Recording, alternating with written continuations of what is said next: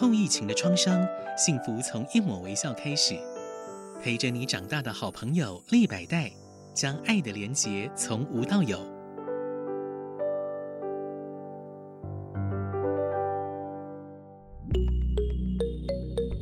博物馆开门。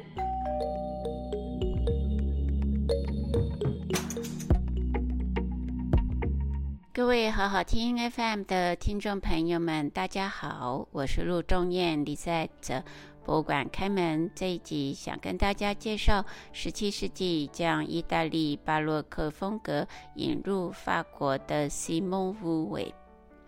在前集，李在跟各位亲爱的听众朋友们介绍了尼古拉布山（生卒年一五九四到一六六五）。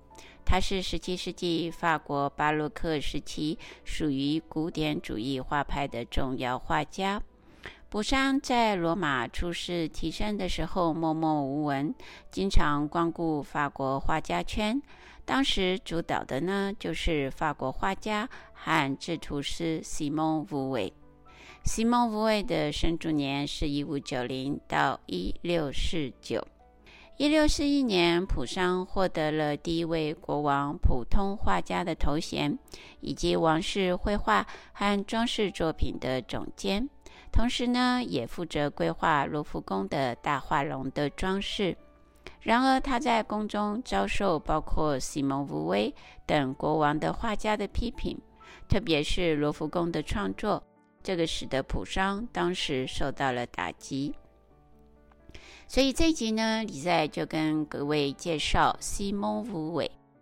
他是法国十七世纪最重要的画家之一。一五九零年出生在巴黎，一六四九年逝世。他的父亲罗汉·乌维是一个画家，教他和弟弟欧班艺术的基础和知识。早期，乌维是以肖像画为创作主题，之后呢，他以风俗画。和宗教化为主题。一六零四年到一六零六年，乌维曾经前往英国，他也曾经担任法国驻君士坦丁堡大使桑西男爵的随从。因此，一六一一到一六一二年间，他曾经居住在君士坦丁堡，还画了穆斯塔法一世的肖像。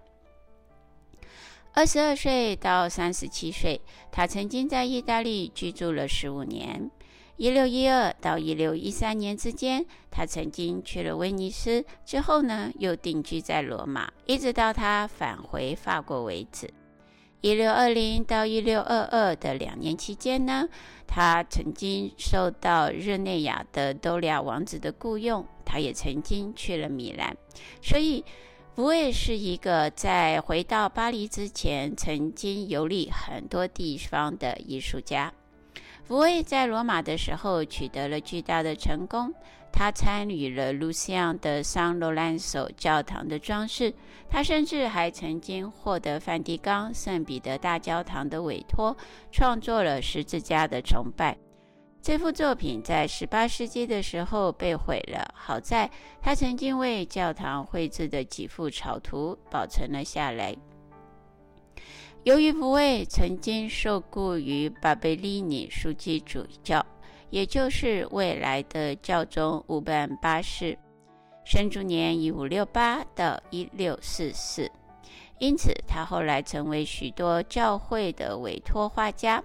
同时还接受诗人的委托，在梵蒂冈宗座城的时候，他和罗马的许多法国画家，包括夏格的雷丹，还有李在之前所提到的尼古拉·布三，以及罗汉·格罗德·梅朗，都成为了朋友。此外，他也与当时意大利的伟大画家们有许多的联系。他在当时就成为了罗马巴洛克风格的最佳代表之一。到了一六二四年，声望极高的乌维就被任命为圣路加学院的院长。这个学院是成立于一五七七年的罗马艺术家协会。圣路加是使徒保罗生卒年差不多是三到六十七年，传道时候的童工。保罗是基督教第一代的领导人，首创向非犹太人传播耶稣基督的福音。圣路加呢，是新约圣经中路加福音和使徒行传的作者。圣路加在圣经中只被提到三次，有关他的介绍并不是很详细。根据保罗书信，圣路加的职业是医生。使徒保罗称他为“亲爱的医生”和“我的同工”。据信，圣路加创作了圣母玛利亚的第一幅肖像画。一六二六年，福威和画家维吉尼亚·维西他们结为连理。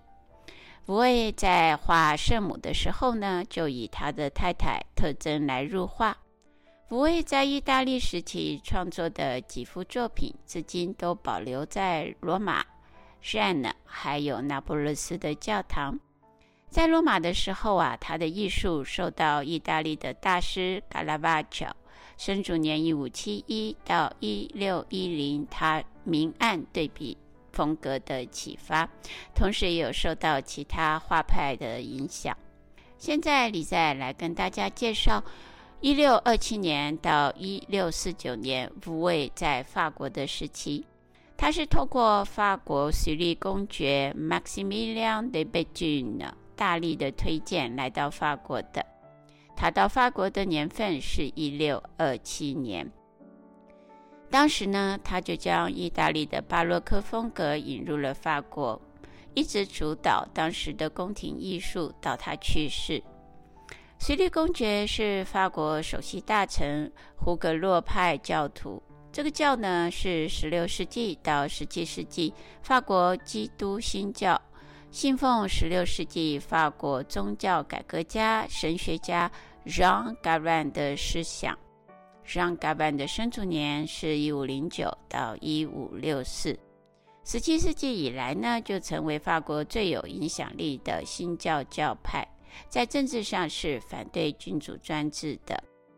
矽利公爵是辅佐创立法国第五个朝代波旁王朝的亨利四世，生卒年一五五三到一六一零，他统治时的得力助手，对一五六二年到一五九八年的宗教战争之后法国的复兴有巨大的贡献。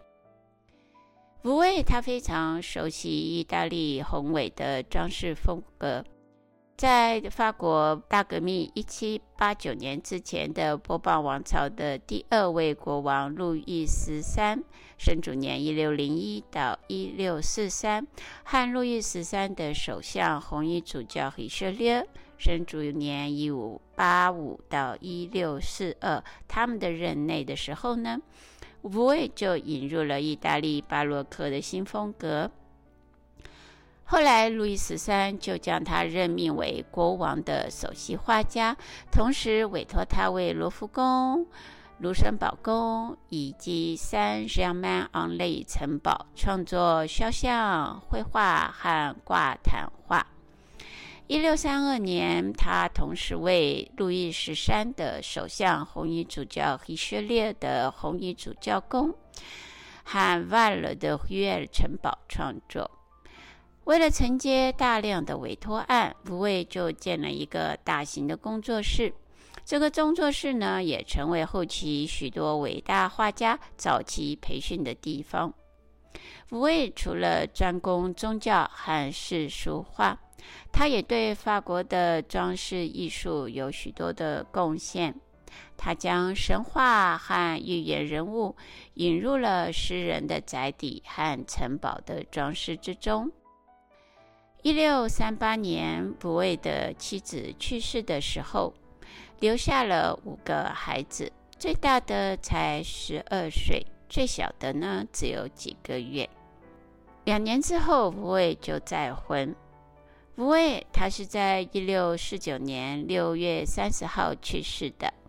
他被埋葬在巴黎的 Saint Jean en c a v e 教堂。这个教堂现在已经不存在了。福威是法国巴洛克绘画的象征。学者专家们认为，在法国艺术的发展之中，因为有这位十七世纪的西蒙·乌维这位先驱，使得后期才能够出现像十七世纪古典画派的夏尔·勒布朗，生卒年一六一九到一六九零；十九世纪的新古典主义的扎克·吕大维，生卒年一七四八到一八二五。还有同样是十九世纪时候的浪漫主义的大师厄山呢·德拉夸，生卒年一七九八到一八六三。历史古迹首席督察德尼·拉瓦雷，他曾经说过一句话：“西蒙·乌维将宽广的构图、戏剧的视角、雄辩的态度。”富有表现力的面孔、受欢迎的知识和绚丽的色彩的品味引入了法国。各位亲爱的听众朋友们，你在这一集特别跟大家介绍西蒙·乌维，因为在前集里在跟大家介绍了尼古拉·布山，这两位在巴洛克和古典时期的重要画家们。他们都曾经在意大利得到他们创作的养分和发展。他们在意大利成名了之后呢，才返回法国，为法国的王室效劳。这样子的一个关系，我想有助于我们了解在法国所发展的巴洛克和古典艺术风格，也是深深的受到意大利的影响的。希望大家喜欢，谢谢大家。